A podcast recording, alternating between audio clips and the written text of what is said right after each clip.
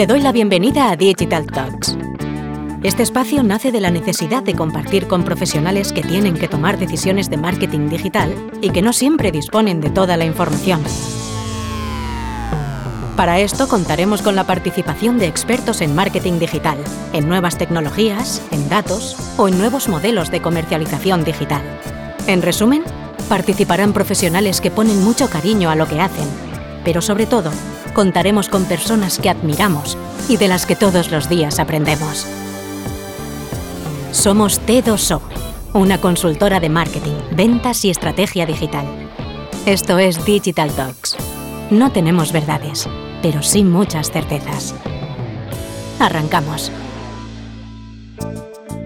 Hola, soy Esther Checa y hoy vamos a hablar del crecimiento exponencial que está teniendo el audio online a nivel mundial y en particular aquí en España. Actualmente, España lidera el ranking de países donde más podcasts se consumen y sin lugar a dudas el audio se está convirtiendo en un claro territorio de conquista para el contenido. Para darnos contexto, entender el porqué del auge del audio online y cómo una marca podría desarrollar su presencia en este canal, Hoy contamos con Juan Baiseras, Country Manager en España de Audible, una compañía de Amazon. Juan lleva más de 25 años dentro de la industria digital y de marketing y ha sido vicepresidente de operaciones de ventas en Playground, director de marketing y comercial de la Casa del Libro y director general de Pocoyo.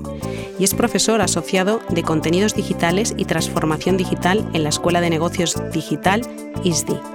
Muchas gracias por estar hoy con nosotros, Juan. Muchas gracias a vosotras, estoy encantado de estar aquí. Pues arrancamos con la primera pregunta, Juan. Eh, España siempre aparece en el ranking mundial de los cinco países donde más podcast se consume. ¿Cuál crees que son los detonantes para que haya este auge en el consumo de audio digital, pero sobre todo centrándonos principalmente en los podcasts y en los audiolibros? Para empezar, creo que em, España es un país que siempre ha estado... Em, muy predispuesto al mundo del audio porque eh, la radio en España siempre nos ha acompañado como eh, método de aprendizaje y de entretenimiento eh, a muchas generaciones de españoles y siempre hemos estado muy expuestos a la radio de manera enormemente positiva y por lo que se ha desarrollado siempre una industria muy sólida y muy robusta y muy sana que hace que a día de hoy cuando la tecnología a través de los smartphones nos permiten llevar aplicaciones de audio en el bolsillo y poder disfrutarlas de manera recurrente. Y además lo podemos hacer en un formato multitasking mientras hacemos otras cosas, pues hace que eh, a día de hoy eh, la calidad de la oferta de audio entretenimiento en España llegue en un momento muy óptimo para que se produzca este momento tan positivo del audio en España y por lo tanto de la forma formación de, y eclosión de ofertas de audio entretenimiento eh, que bueno que vienen a hacer esta categoría cada vez más sólida y más robusta en España. Nosotros en Audible, em, desde que hemos lanzado nuestro servicio para España en el 1 de octubre del 2020, estamos viendo una acogida muy significativa, eh, teniendo en cuenta que nosotros tenemos una oferta eh, pensada en el público español, es decir, una oferta muy local, donde contamos con 100.000 audiolibros, eh, de los cuales casi 10.000 están en español, eh, y es una oferta ilimitada, es decir, pagando una suscripción de 9,99 accedes a todos los audiolibros y podcasts exclusivos y originales de Audible. Por un lado, tienes un mes para probarlo y si eres de Amazon Prime tienes hasta tres meses gratis para probar la oferta. Esto está haciendo que, que estemos teniendo una respuesta muy significativa de la audiencia española porque está entendiendo que el esfuerzo que hemos hecho de producción para atraer una serie de producto que está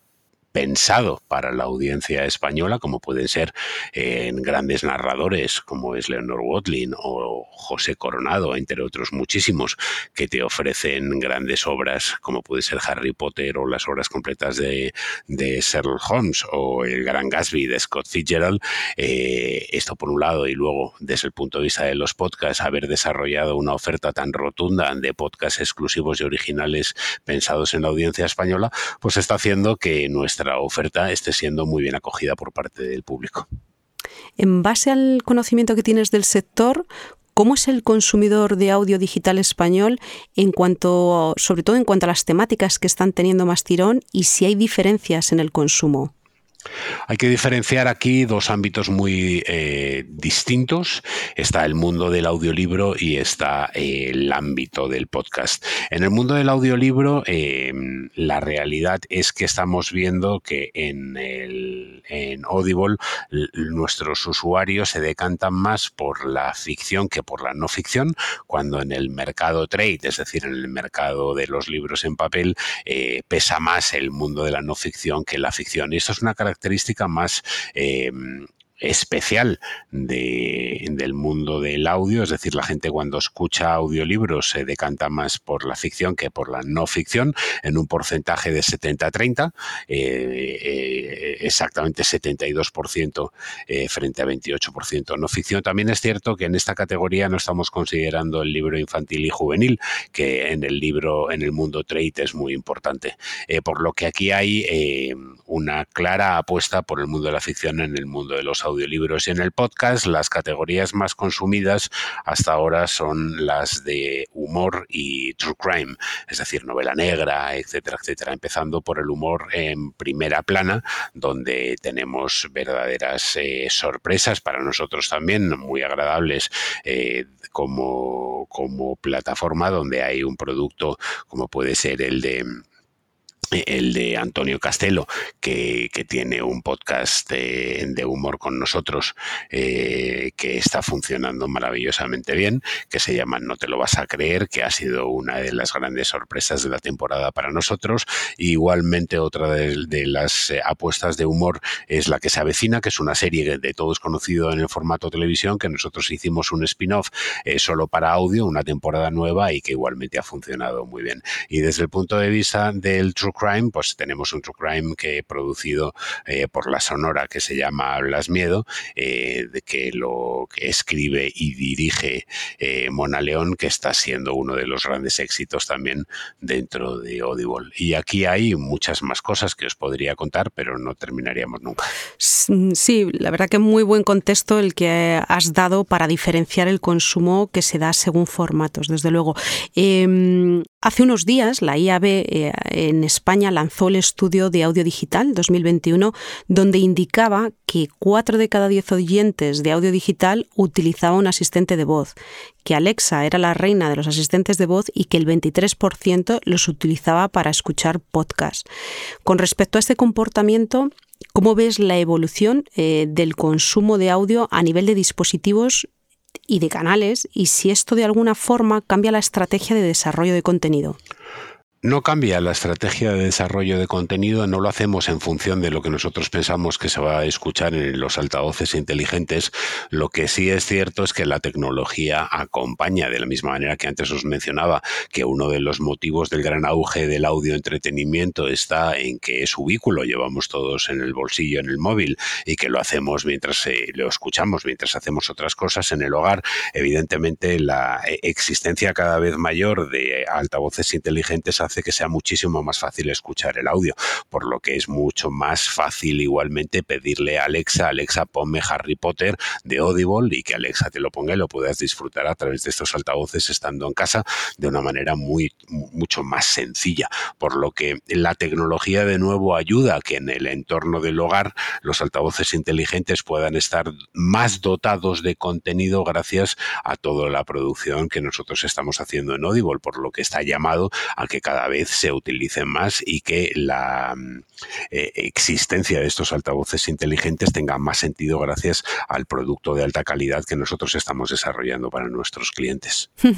Antes comentabas las temáticas que tenían más interés en el consumo y cómo estas preferencias, bueno, pues venían marcadas si el consumo era en audiolibros o si era en podcast. En este caso, una plataforma como Audible, ¿cómo detecta las temáticas que luego se convierten en éxito de audiencia?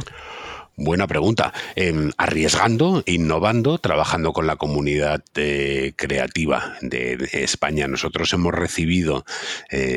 multitud de ofertas de producción de podcast y estamos buscando siempre la excelencia en el mundo de los audiolibros a través de nuestros partnerships con las distintas, las distintas editoriales, grupos editoriales con los que trabajamos. Eh, pero básicamente esas tendencias las descubres eh, con el mundo de,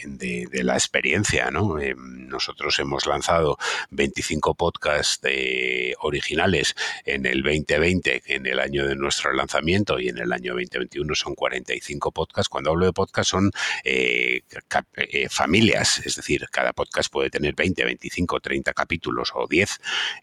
pero que realmente es una oferta enormemente extensa. Entonces, lo que ofrecemos en un primer momento es lo que creemos que también los estudios de investigación de mercado nos dicen que más van a consumir los españoles. Eh, nos fijamos igualmente en el desarrollo del mundo del podcast en España, en las temáticas que más y mejor han funcionado, pero nos centramos en el desarrollo de una oferta original, diferente y exclusiva para Audible, donde tenemos un análisis de datos previo que nos permiten vislumbrar lo que realmente creemos que más éxito va a tener. ¿Acertamos siempre? No, acertamos, eh, intentamos acertar lo máximo posible, pero también luego lo vemos en función del comportamiento de nuestros usuarios, de esos podcasts, cuáles son los que realmente cuando alguien llega a Audible por primera vez elige como primera escucha, los que tienen un completion rate, es decir, los que más se escuchan o enteros eh, por capítulos y luego en función de eso vamos eligiendo eh, las próximas novedades que vamos a ir haciendo.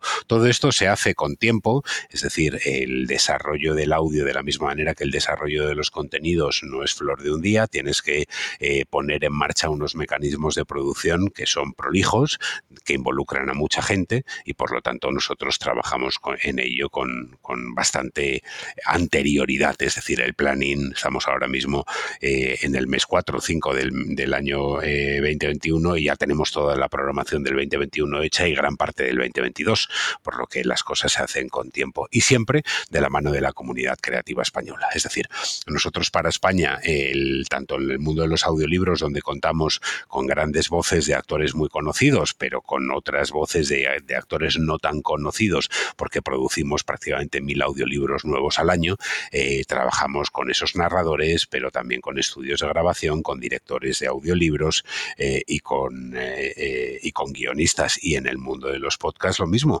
Hay una gran comunidad creativa detrás, desde las empresas de producción, hasta los guionistas, eh, hasta todo lo que es el casting de un podcast como tal. Y la verdad es que estamos trabajando siempre con bastante tiempo para crear una oferta diferencial y exclusiva.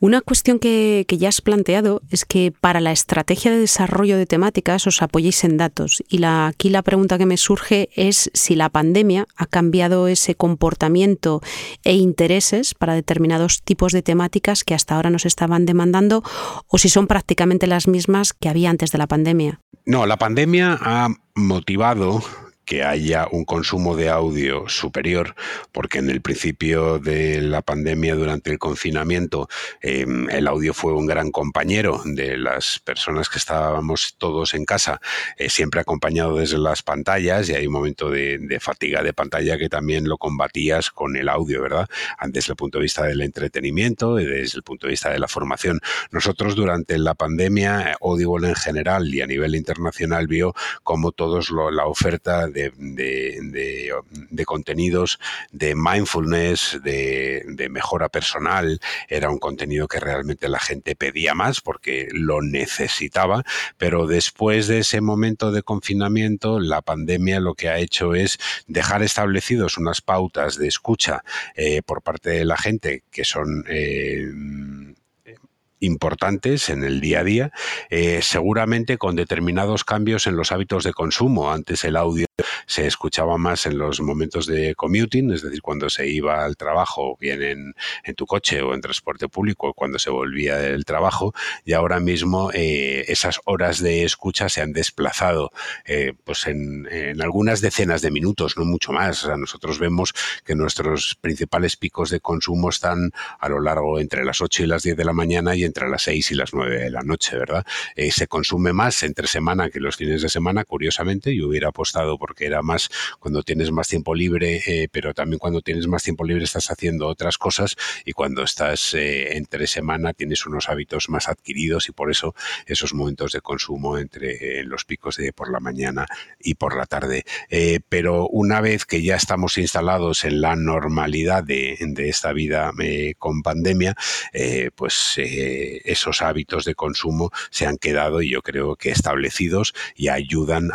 a, que se, esté más tiempo en nuestra plataforma. Nosotros en los seis primeros meses de vida de Audible para España hemos tenido, eh, hemos cumplido con tres millones de horas de consumo, em, que es una barbaridad, es muchísimo tiempo a, nivel global eh, y hemos desarrollado y amplificado nuestro catálogo de una manera muy importante y al mismo tiempo hemos visto que ha crecido el consumo en Audible desde nuestro lanzamiento hasta hoy al 30% mes a mes sostenido. Cada mes se consume un 30% más que el mes anterior, lo cual quiere decir que hay verdaderamente un interés muy importante por el producto que estamos ofreciendo. Sí, totalmente. Un incremento muy relevante y que está muy relacionada con esta pregunta que, te iba a hacer. En octubre del año pasado, cuando se lanzó Audible en España apostando por esta parte de contenido local que has mencionado, ¿Qué retos tiene esta plataforma en un mercado en constante crecimiento y sobre todo con nuevos players que van surgiendo?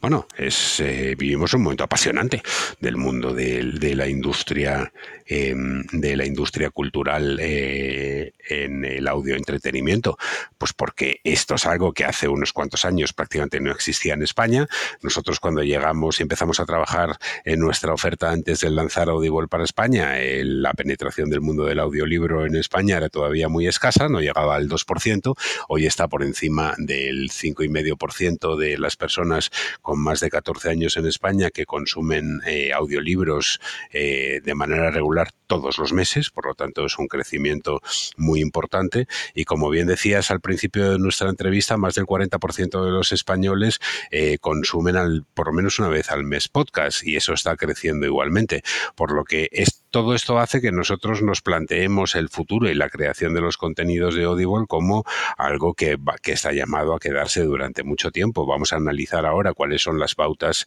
de, consumo de nuestros eh, clientes para poder seguir trabajando en ellas, no, para repetir lo que les gusta, sino para innovar igualmente. Yo creo que estamos en un proceso ahora mismo de llegar a, conocer a nuestros clientes, que son eh, escuchantes, ¿verdad? Y lectores, em, lectores de audiolibros, porque yo creo que el audiolibro también se escucha, pero se lee mientras lo escuchas, y escuchantes de, de podcast para darles un producto que sigan pensando que es diferencial y que realmente em, les da eh, otra dimensión a su día a día. el audiolibro lo bueno que tiene es que el proceso de inmersión de un audiolibro, como te metes en él y las emociones que despierta son verdaderamente fascinantes y el podcast está llamado a quedarse durante mucho tiempo porque eh, ahora mismo estamos viendo que la capacidad de seducción que tienen eh, el audio entretenimiento en podcast para, para los españoles en este caso, pues está siendo muy importante, habida cuenta también de lo que os contaba al principio de esta entrevista,